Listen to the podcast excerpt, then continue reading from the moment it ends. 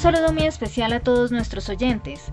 Desde la Corte Constitucional queremos compartir con ustedes este espacio en el que hablaremos de algunas de las principales decisiones adoptadas por esta corporación y que con toda seguridad serán de su interés.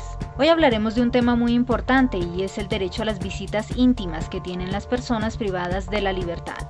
Veamos qué ocurrió. A la Corte llegaron dos tutelas que pedían proteger el derecho a la visita íntima de los reclusos y sus familias debido a que se ha visto afectado por las medidas que las autoridades adoptaron para contener la propagación del COVID-19. Los accionantes afirmaron que desde el año pasado se ordenó la puesta en marcha de un plan para el restablecimiento gradual de las visitas, pero no se ha cumplido. La Sala Séptima de Revisión de Tutelas señaló que después de la expedición de la Circular 08 de marzo de 2021, suspender las visitas familiares e íntimas en los centros de reclusión sin razones que atiendan al comportamiento de la COVID-19 implica una restricción grave a los derechos fundamentales de las personas privadas de la libertad. Según la Corte, a la hora de restringir el acceso a las visitas íntimas o familiares durante la pandemia por COVID-19, las autoridades de cada jurisdicción deberán verificar que sea absolutamente necesario ante la ineficacia total de cualquier otra alternativa disponible para controlar la situación sanitaria en un determinado momento y centro de reclusión. Para ello, se debe definir el término estrictamente necesario durante el cual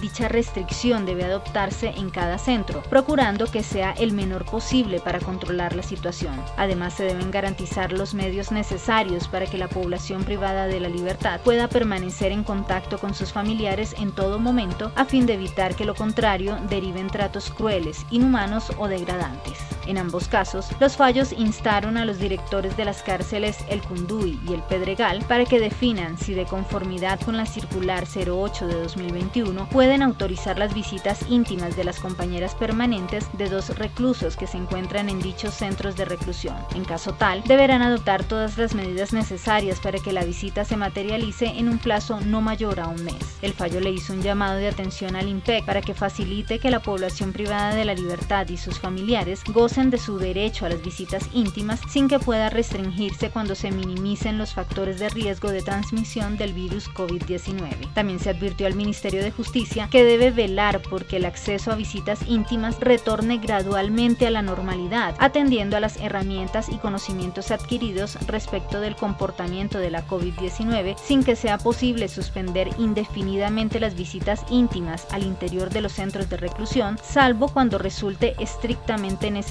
Para quienes quieran ampliar información sobre esta decisión, la sentencia es la T-358 de 2021 y la ponente es la magistrada Cristina Pardo Schlesinger. La pueden encontrar en la página web www.corteconstitucional.gov.co. Nos seguiremos escuchando en este que es su espacio. Recuerden que la Corte Constitucional protege los derechos fundamentales de todos los colombianos y trabaja por la construcción de una sociedad con justicia y equidad.